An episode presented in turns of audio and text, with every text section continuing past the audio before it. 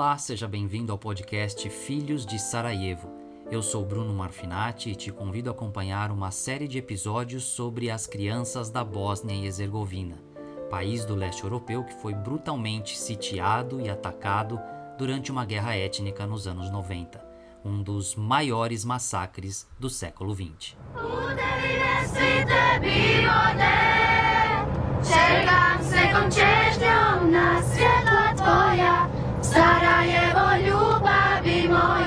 Para começar a conversa sobre essa grande viagem aos Balcãs, eu convidei a Patrícia Galves Teroli Huber, internacionalista, graduada em Relações Internacionais e pós-graduada em RI também. Aliás, foi neste curso que a gente se conheceu em São Paulo. E olha só que interessante. Hoje ela mora em Viena, na Áustria, berço do Império Austro-Húngaro, que também vamos falar nos próximos episódios e tem muito a ver com o livro. Patrícia, seja bem-vinda e obrigado por estar aqui conversando sobre esse capítulo da história que tanto marcou o século XX. Oi, Bruno, muito obrigada pelo convite. Realmente, os anos 90 trouxeram episódios abomináveis para a história da humanidade. Enquanto o mundo refletia sobre como se configurar no período pós-Guerra Fria, não somente os países da ex-Yugoslávia, mas também Ruanda, sofriam com guerras civis que provocaram intolerâncias dormentes, porém profundas. Essas guerras tinham uma triste temática em comum, a limpeza étnica. Este assunto voltava à pauta nos foros globais, unindo, entre avanços e recuos, a comunidade e os organismos internacionais, tanto para acabar com atos genocidas como para restabelecer a paz. Precisamos cada vez mais né, falar sobre esses assuntos para uma conscientização, mas se não é fácil para nós, né, que estamos do lado de fora, dói mais ainda para quem está dentro das guerras. É, lembrar e falar sobre estas guerras não é uma tarefa fácil. Durante anos, essa foi a realidade das populações vitimadas por esses atos brutais. No seu livro, a gente mergulha na história das crianças que testemunharam e vivenciaram os momentos marcantes ocorridos na capital da Bósnia-Herzegovina, a bela Sarajevo, durante este período. Entender o passado sob os olhares inocentes e esperançosos dessas crianças é revelador e, ao mesmo tempo, revolucionário. As impressões delas nos convidam a refletir sobre nossas verdades, sobre a forma de definir o mundo e de encarar a realidade, que muitas vezes nos assombra. É terrível. Então vamos falar da, da Bósnia-Herzegovina, que viveu aí um dos piores massacres do século XX na Europa.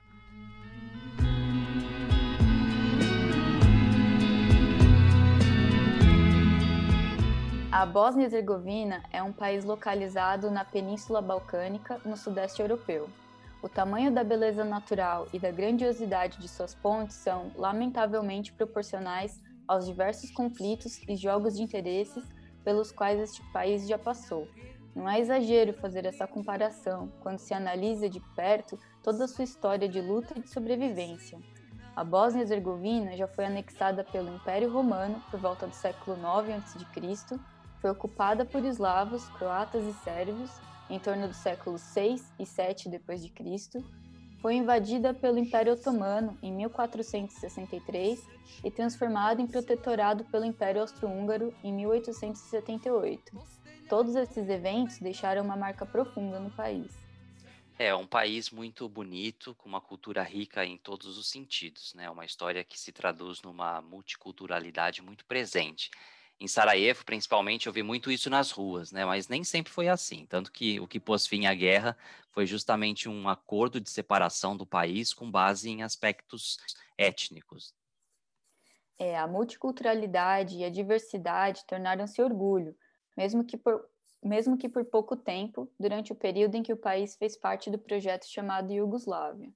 A ideia de irmandade e de unidade entre os vizinhos balcânicos embora de certa forma forçada a acontecer, foi arquitetado pelo Marechal Josip Tito, um sujeito bem controverso, o que trouxe um período de relativa paz aos povos que moravam não somente na Bósnia, mas em toda a região. Na época, eslovenos, sérvios, croatas, bósnios, judeus, católicos, ortodoxos e muçulmanos conviviam pacificamente em prol de um ideal titoísta, né? É, com a morte de Tito, com os problemas na economia iugoslava e com o apoio cada vez maior do discurso étnico-nacionalista do presidente sérvio Slobodan Milosevic, mais um triste episódio começou a se desenhar na Bósnia e Herzegovina. E Patrícia, qual foi o papel das entidades internacionais nesse conflito? Algumas são até hoje criticadas pela demora da resposta à guerra. É, enfrentar o discurso de ódio e os avanços militares do Milosevic não foi, foi, foi um grande desafio. Foi preciso o presidente bósnio da época solicitar ajuda tanto de organizações internacionais como a ONU e a OTAN, como de países de fora da região, como Reino Unido, a Alemanha, a França e os Estados Unidos. Mas analisando esse caso por outra perspectiva, é preciso reconhecer que os esforços internacionais demoraram a chegar.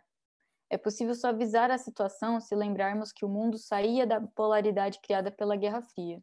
Apesar disso, entender que esses atores assistiam de longe a mais um genocídio surgir no mundo continua a ser preocupante. Agora, muitos aspectos marcantes contribuíram para a manutenção da guerra por tantos anos, como a própria geografia de, de Sarajevo, que favorecia os ataques principalmente dos franco-atiradores. Mas foi o, o genocídio de Srebrenica, uma verdadeira limpeza étnica sem precedentes na região, que acabou mobilizando ainda mais a opinião pública internacional. É, Sarajevo fica num vale e teve a sua geografia contra si própria uma vez que diversos ataques, principalmente contra civis inocentes, partiam dessas montanhas. Mas sim, foi com o genocídio em Srebrenica que o mundo passou a entender a seriedade do problema.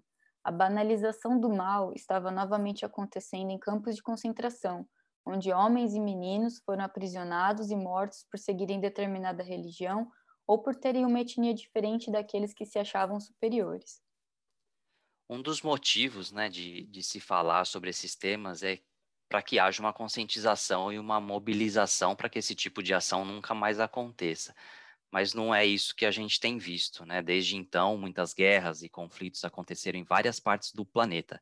Essas tragédias despertam em nós né, um sentimento bem amargo e doloroso. Então eu pergunto, como a humanidade deixou, né, e continua deixando esse tipo de catástrofe acontecer. Nós não somos capazes de sermos melhores que isso, né? Não podemos deixar diferenças de lado e tentar viver uma vida mais harmoniosa, não só no contexto do conflito, da guerra, mas em todos os sentidos. Essas são perguntas que nos deveriam fazer refletir todos os dias, Bruno, que nos deveriam impulsionar a vivermos uma vida sem preconceitos é, mas, infelizmente, poucos são os líderes mundiais que fazem ou que promovem essa reflexão. Sempre há interesses e condicionalidades por trás da maioria das negociações. No entanto, como o livro mostra, temos muito que aprender. A cada página é possível observar que a bondade pode sim transformar o mundo em um lugar mais justo e igualitário. Embora os relatos sobre as dificuldades que essas crianças tiveram de passar sejam tristes, a ideia que elas vislumbram do futuro é um sopro de esperança tão necessário atualmente, que a gente continue aprendendo com os erros do passado para, dessa forma, transformá-los em impulso para boas práticas de civilidade, de justiça em todos os âmbitos de nossas vidas. Patrícia, muito obrigado pelo seu tempo, pela conversa, pelos aprendizados de hoje. Obrigado por fazer essa introdução. Acho que agora estamos preparados para embarcar nesta viagem à Bósnia dos anos 90. Claro, e é uma região incrível. Temos que nos debruçar mesmo mais sobre a história, sobre a história desse país. É o que a gente vai ver junto nas, nas páginas do livro. É a história de um povo que, que não merece nem pode ser esquecido.